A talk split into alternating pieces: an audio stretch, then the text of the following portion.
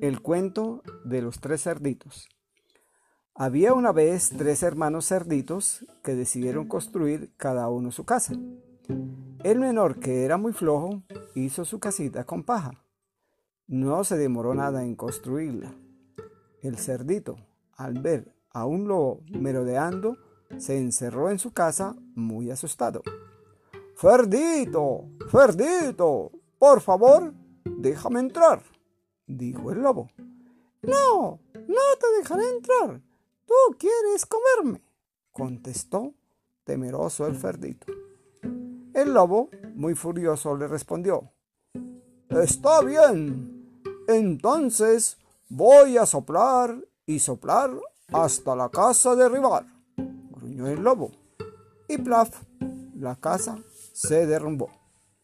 El cerdito corrió a la casa de su hermano que estaba muy cerca de allí. El segundo cerdito, que era un poco más hábil, había construido su casa con madera. Y es allí donde se escondieron. Cuando llegó el lobo, les dijo, Cerditos, cerditos, por favor, déjenme entrar. No, no, usted no va a entrar, dijeron los cerditos. Está bien, entonces Voy a soplar y soplar y la casa derribar, gruñó el lobo. Y plaf, la casa se derrumbó. Los cerditos, muy asustados, corrieron a la casa del hermano mayor. El tercer cerdito era más inteligente y trabajador. Hizo su casa con ladrillos porque sabía que el lobo caminaba hambriento por el bosque. Ni bien terminó de pintarla, sus hermanos entraron corriendo a su casa y el lobo vino justo detrás. ¡Ferditos!